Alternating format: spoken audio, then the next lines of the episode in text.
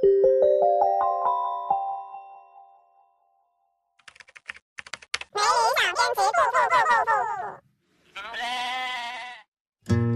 后有车驶来，驶过暮色苍白，旧铁皮往南开。做音乐是属于走投无路了，就毕业。呃，就是一七年我要上大学的话，我不知道就我还会不会写出那些歌，我也不会觉得我成为我现在自己这样都是我自己的功劳，还有很多说不清楚的因素。琴弦少了姿态，再不见那夜里听歌的小孩。时光匆匆 Hello，大家好，这里是没理想编辑部，我是林兰。我是乔木，今天呢就比较特别，因为我司迎来了一位历史颜值可能是最高峰的男嘉宾了吧，嗯，所以就派了我们没理想编辑部来接待。前几天吧，我们看理想微博的文案栏目发了一首歌，就是理想三旬的 MV，然后呢艾特了陈鸿宇，当时就有人猜，就是我们之后会不会有什么合作？的确，我们是勾搭上了。呃，我当初知道他呢，其实是从韩寒的一部电影，就是《乘风破浪》，我记得他应该是唱了《别送我》那个主题曲，然后当时就觉得这个声音也太适合睡觉了吧，然后后来就慢慢的再去理解，像啊、理想三旬》呐，还有别的专辑那样子。那乔木是怎么知道？我就是我可能跟大多数人了解他的方式比较一样吧，就是因为理想三旬。好，那我们现在就不再废话了，还是请今天的主人公来自我介绍一下吧。对对对 Hello，看理想的朋友们，大家好，我是陈鸿宇。然后他们说要做一个 ASMR 的自我介绍，我试试吧。大家好，没行，那我就不勉强了。这个设备，因为它需要有立体声，才会有那种。来，我们来一个正常版的介绍，对，好，哎，大家好，我是音乐人陈宏宇。介绍完了，好。非常简洁。平时看网易云的评论吗？嗯，会看，尤其是最最开始的时候，基本每条都会看。我们今天就特地准备了几条网易云的评论，然后希望你可以读一下，然后给做到一个回应。有一个是我非如此不可，他说如果真有男生给我唱这首歌，我他妈就嫁了。他妈 还是他呀？下面这个叫嗨嗨嗨戴伟，他说民谣太穷了，一听就是一根烟，一听就是一瓶酒，而我只有一根烟了，还要撑一夜，只剩一点爱了，还要过一生，呵一看就是网易云评论。听说天公会流泪，说高中三年早晨的闹铃没有一点起床气，感觉那一刻是最轻松的时刻，一定要闭着眼睛听完整首歌才起床。拿歌当闹铃是最快的讨厌这一首歌的方式。嗯，程曦呢，相思依旧说今年我要瘦三十斤。嗯，那他可能只能说体重基数比较大，不然的话瘦三十斤就太多了。其实说到宏宇跟咱们看理想还是很有缘分的，因为您的代表作不是那个理想理想三旬嘛，对嗯，然后刚好您今年又出了这个，去年不好意思，嗯去年出了理想三旬二零一九的 MV，只有那么多理想嘛，就想跟你聊一下北漂还有理想的这个东西。嗯、你也是从内蒙来到北京，有什么特别想分享的经历吗？就行，我觉得咱们可以就随便聊哈，就你们也可以分享一下。我其实也挺想听听。我北京我搬家的次数也有十三四次了，基本上七八个月就八九个月就搬一次呀。该住的地方就是从天上不是从上到下都住过了，人多的人少的。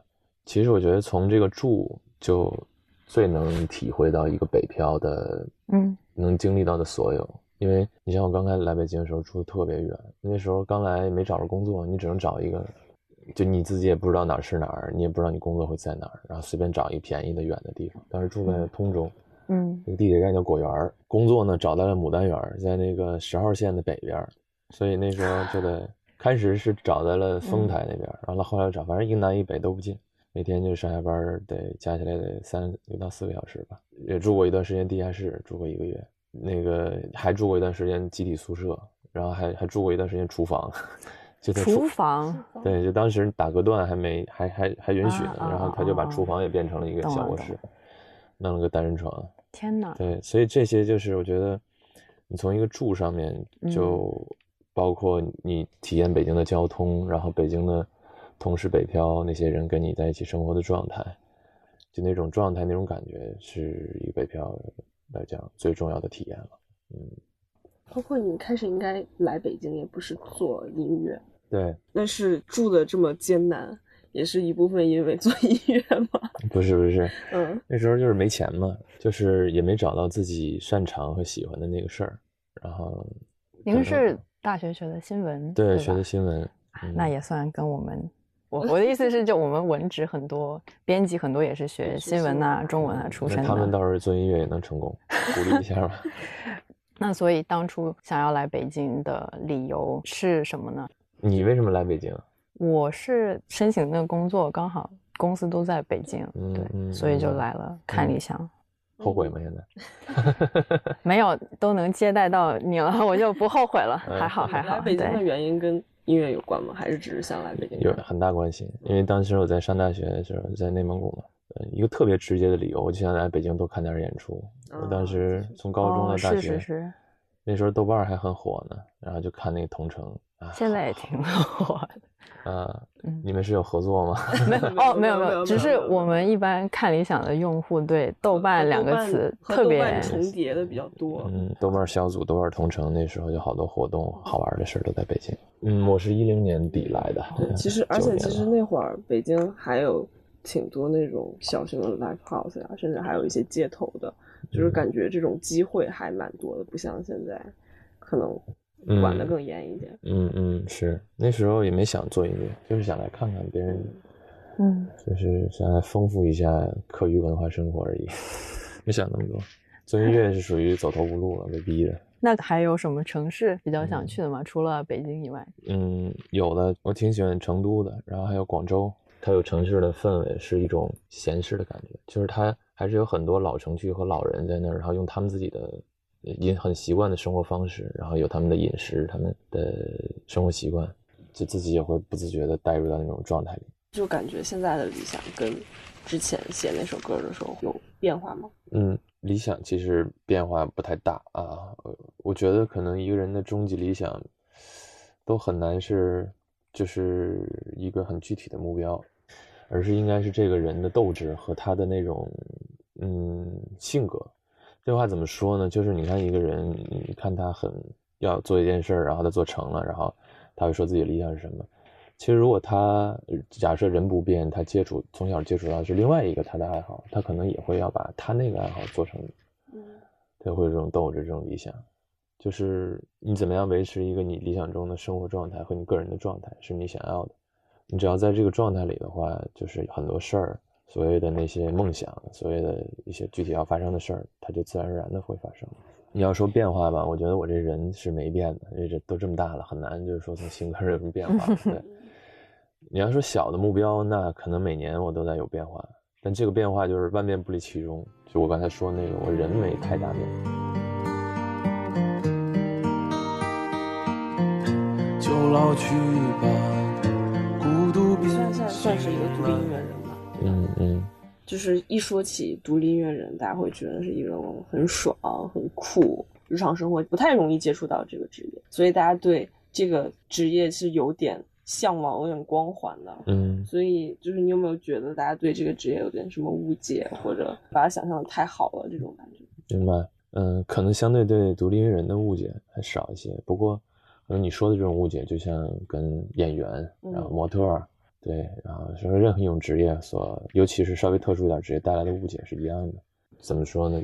独立音乐人他要自己写写歌创作的话，他就是一个没有办法去接入到别的系统里的一个职位。你比如说要设计师，我可以做独立设计师，我也可以去做公司上班什么的，但独立音乐人就相对比较难，所以大部分还能去愿意，比如一边上班或者一边过着自己那个赚钱的生活，然后再养活自己梦想的这些人也挺厉害的。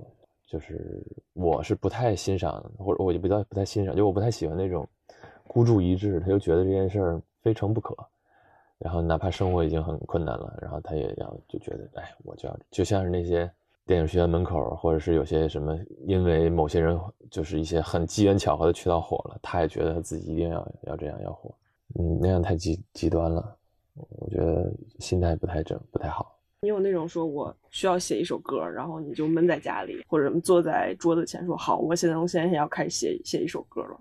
我我会这样，就是有的时候也是随手就出来，也许你弹着弹着琴，然后就也有就是比如说我给自己定下来一个工作的时间，大家可能更倾向于想要想要听到的故事是，比如说他经历了一件什么事儿，然后这件事儿让他写了一首歌，或者是。走到了一个山清水秀的地方，然后写出了一首山清水秀的歌。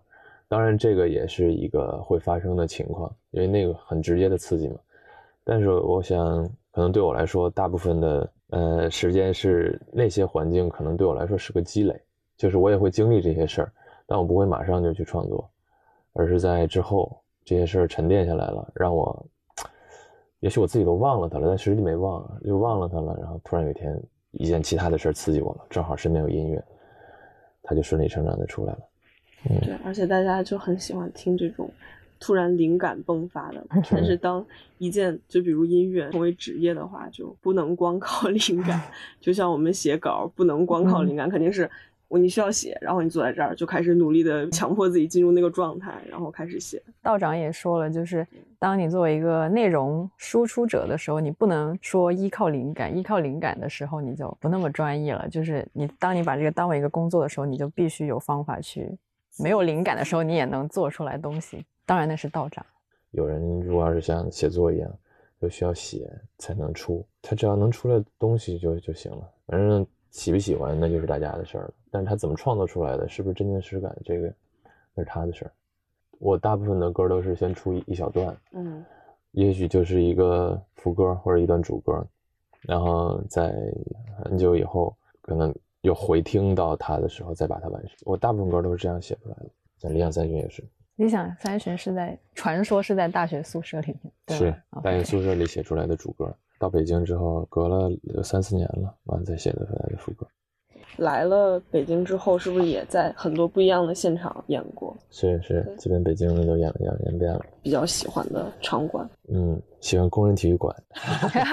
更喜欢鸟巢，更喜欢。是是。鸟巢的话，那得大会堂就更好了。这太硬核了吧！人家是一个商业出租的这么一个机构，你想干什么都可以。那他为什么可以叫人民大会堂？因为他不出租的时候。哦，OK OK。人民的大会堂嘛。哦哦，也是。你是人民的话，那我就可以。也有权利。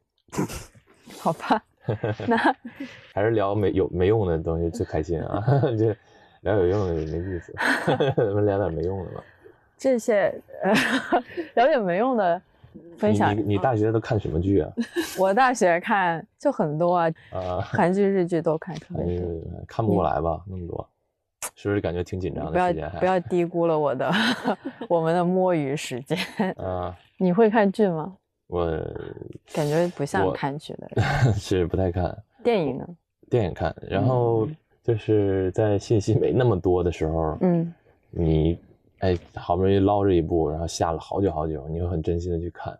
我觉得现在真的就是看不过来，随便上一个视频网站，你就不说看这个电影了，你就翻他那个给你电影推荐的那个页，你都能翻一天，反倒不太愿意看了。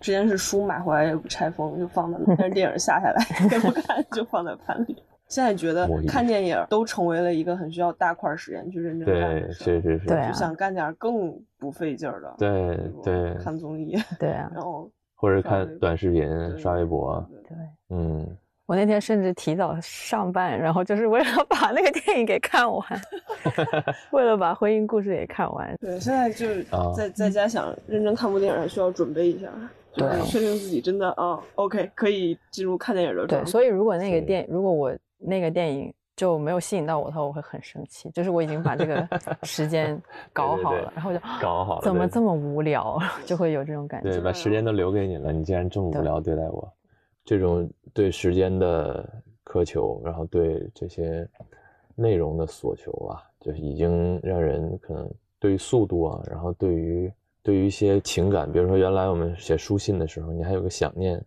自我制造幻觉的过程，现在这个过程都被。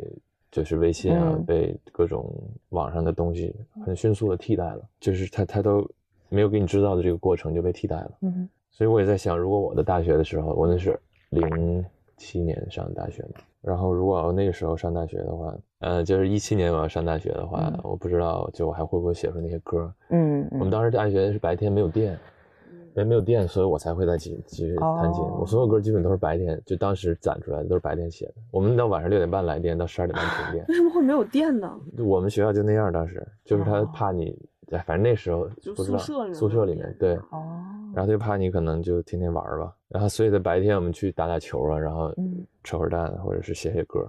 如果晚上一来电了，立马都围在电脑前面开始联机，开始打游戏，大家都差不多其实。强制断电这个可好？就是来电的生活，这不就是我的大学生活吗？就是大家都平时在那儿打、嗯打阴阳师。打阴阳师因为那个时候嗯不光没电，你还没有智能手机，嗯那时候手机对对对对都还二 G 呢，用过二 G 吗？我应该用过吧？小灵通小灵通用过，对，啊，那你肯定用过二 G，对，小灵通，就很慢。那手机就是打电话发短信。我记得当时那个短信有一个嗯手机报，就是他会给你发一条短信，那个其实是条彩信，对对哦哦，对哦，然后就告诉你今天有些什么事儿。以前发个彩信是一个很慎重的事情。对，那个时候我们要看电子书，晚上也是有的，但是你得去网吧把这个书下一个专门的那个格式，然后你还得拿内存卡去插在那个电脑的这个机箱上，就手机的那那内存卡，嗯然后你才能把它下下来，就是非常的那个嗯物理传输的那个那个模式。就刚才你讲的这个速度的问题，跟我们之前讨论过一个选题特别像，不是说现在就太快了，看剧都能倍速嘛，就改变了我们吸收信息的一个。这是一个不可逆的过程。信一旦快了信息的速度一一定是越来越快的。嗯，是。对，其实中方记那个就有点儿，我在通过自己的想法在想想去反抗这样这样的事儿发生。嗯，就是我自己也在这个洪流里，我被卷进去了，然后可能每个人都会这样，就觉得啊，时间过去了，我很内疚，很懊恼，第二天还会这样被那个带跑了，对，所以就会有一些事情是开始要独自去做，然后要要清空、断舍离。呃中方记也是这样，就是它是一个我想要自己在那儿待着的一个空间，有点像是一个象征性的一个地标，就是为了对抗这种可不可逆的这种快速摄入。就是一个小房子里面也没有网。是没有网，里面有什么东西啊？里面什么都没有，就是生活没问题，嗯，就是基本生活有点像打坐的一个地方。有点像，就是没有信息类的东西。嗯，我之前看过一个韩国综艺，就是 嗯，我知道你说那个林中小屋，可是真的那样，就是断舍离了之后，会不会很恐慌？就比如真的断网、断信号三天以上，嗯，那那个节目就是嘉宾还能带去很多东西。那个嗯女嘉宾我看了一集，还带 iPad 去了，晚上哦，在那儿？边那个跟 iPad 里跳瑜伽，边那个做面膜。男嘉宾带了本书，当然了，因为它是综艺，还是需要有一些条件的。然后像中方记就是像你说那种三天什么都没有，然后这有点像是有一种阴灵禅修的一种现在一个一个东西叫闭黑关，嗯七天，然后再就是屋，比如这个屋子关了灯，嗯，然后你就在这待七天，然后只能喝水，也没有吃的，有的是有吃的的，但很简单。我感觉怎么说呢，就是你你在入世里的修行啊，嗯，因为你出闭关你还要出来嘛，这种修行可能更多的还是一种体验。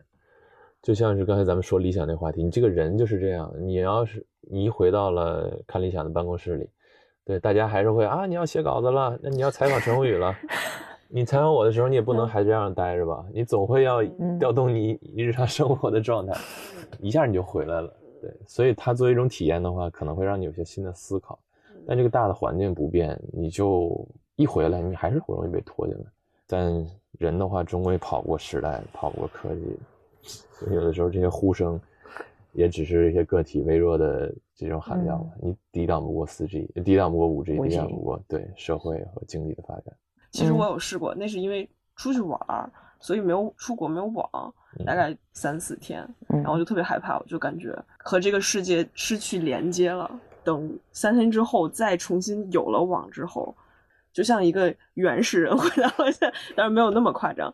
嗯，然后就在疯狂的补这这么多天我脱离这个世界之后的消息。嗯嗯嗯，对你这个体验挺有意思的，我也曾经有过，但是嗯我当时就是是觉得，哎，最好让我在这这种没有信息的时间再再待一会儿。建议你可以试一下，把朋友圈关那个红点就是消掉，然后就一天都不看。嗯，我朋友圈都关了，呃，我也哎，你是不发朋友圈的关，还是说就不看朋友圈的不看朋？友圈，就是那个我没有朋友圈那一栏了。反正我是就是设置把它那它不会提醒你有朋友圈。嗯，但是你还可以看微博呀，你可以刷剧啊，还可以看知乎，哎呦，你还有很多可以看的。哎呦，不要拆穿嘛！对对对，是那样。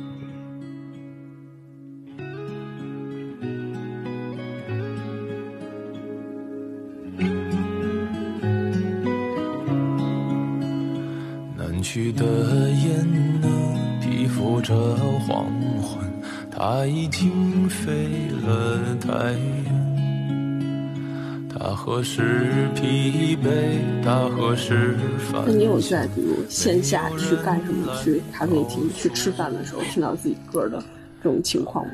嗯，比较少。会有什么感觉？嗯，就是版权费付没付？就是还是会有点那个挺好的呗，嗯有嗯一种你的自己写的稿子，然后除了在看理想上发，又被别人转发了。对你 心里可能会觉得，非常的贴切，我觉得这个形容。你你还记得就是第一次在线下的某个地方听到自己的歌是个什么什么时候吗？我记得那是也是在肯德基，然后感谢肯德基。对，当对对时对挺多人通过肯德基听到了。嗯，我是回家，然后在老家那边的一个城市的肯德基餐厅里听到的。当时在网上有好多人说在餐厅里听到，我一自己一直没听到过。就当时有没有感觉自己终于哇有点成名？就是我早就是 不会，那个我始终会有一种有一种谦卑感了，就是嗯嗯，不会觉得这些歌真的很火了，然后也不会觉得这个功劳是我自己的啊。我是退一万步讲，就算是可能别的怎么样是是我自己，我也不会觉得我成为我现在自己这样都是我自己的功劳，还有很多说不清楚的因素。你之前是怎么对音乐产生兴趣的？因为像以前应该是磁带啊、MP 3时代，对吧？嗯，对，这磁带 MP 3然后还有那种电视公播的 MTV，就是你要是对一件事儿感兴趣的话，你也说不有时候说不太好，可能自己就就是喜欢音乐呗。小时候就学着唱，跟电视里的那些。那是怎么想着去学了吉他？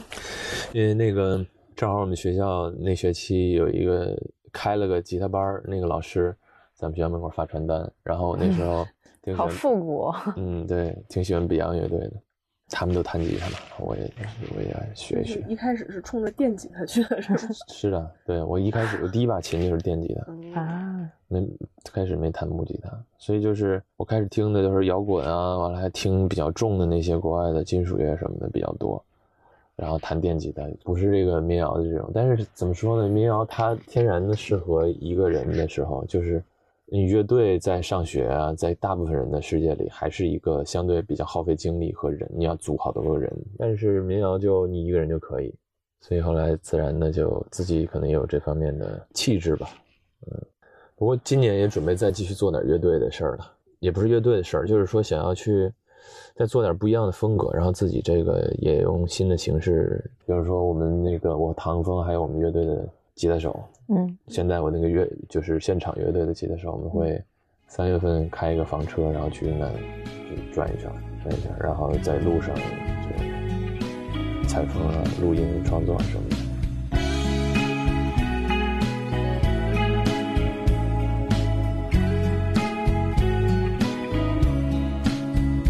再见到儿时最好的玩丈夫背的脸。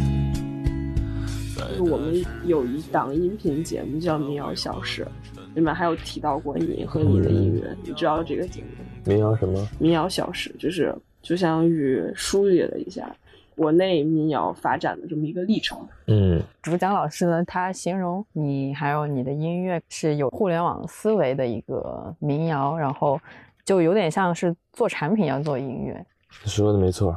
以前感觉就是把歌发了，然后自己去平时是去哪儿演出一下就得了。现在你不能光把歌发了，就还得干点别的，嗯就比如在微博上面运营一下呀，然后在其他地方做做活动啊之类的。嗯嗯，对是。现在其实更互联网了，就是嗯这种嗯，所谓的互联网加什么什么玩意儿的，有很多种解读。比如说，我通过呃网络平台出来了，那也是互联网；然后通过一种互联网思维，然后去要更多人参与了，那是互联网。嗯我是这么理解啊，就是说，其实只是说时代工具和时代的沟通方式变了。嗯那你在唱片工业，就是零几年的时候，那些音乐人有好多，他也唱片公司、唱片工业也会给他安排，比如说歌手要要有词人、曲人帮他写，然后甚至还有舞蹈老师，各种各样的资源组合在一起。那那个时候就是作为唱片工业，大家觉得很正常，但是在互联网的话，也其实是原理是没变的，只是你沟通方式和找人的方式变成了网络。嗯，嗯，我觉得倒没差，他说的倒也对。那你现在发歌还会有出实体的想法？嗯，有啊，我每年都出，而且还会继续出下去。我觉得就是出少点也也无所谓啊，但是它是一个，就是我感觉像是一个一个一个小小的艺术品了。你这里面有你的音乐，然后它记录了你这一年的状态。最主要的是，我每一张实体的设计，我都会自己亲自去跟，然后包括印刷呀，还有嗯它的一些专辑创意。然后在每张专辑的侧面，我就是做我做了一个拼图，那个拼图得拼成七张才会拼满。我也不是觉得就是这东西就是拿回去让你听歌用的，应该是代表了一种某种你的专辑的线下的理念。这几年其实还都大部分是一年一张专辑，然后明年可能呃不今年今年可能会有些嗯就是变化，对具体怎么变还不知道，到时候再说吧。对，那一年一张专辑，相当于是你给自己设定了一个目标吗？对，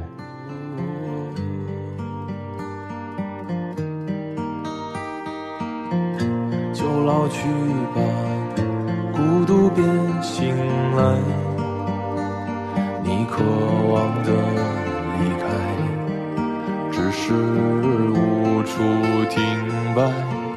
就歌唱吧，眼睛眯起来。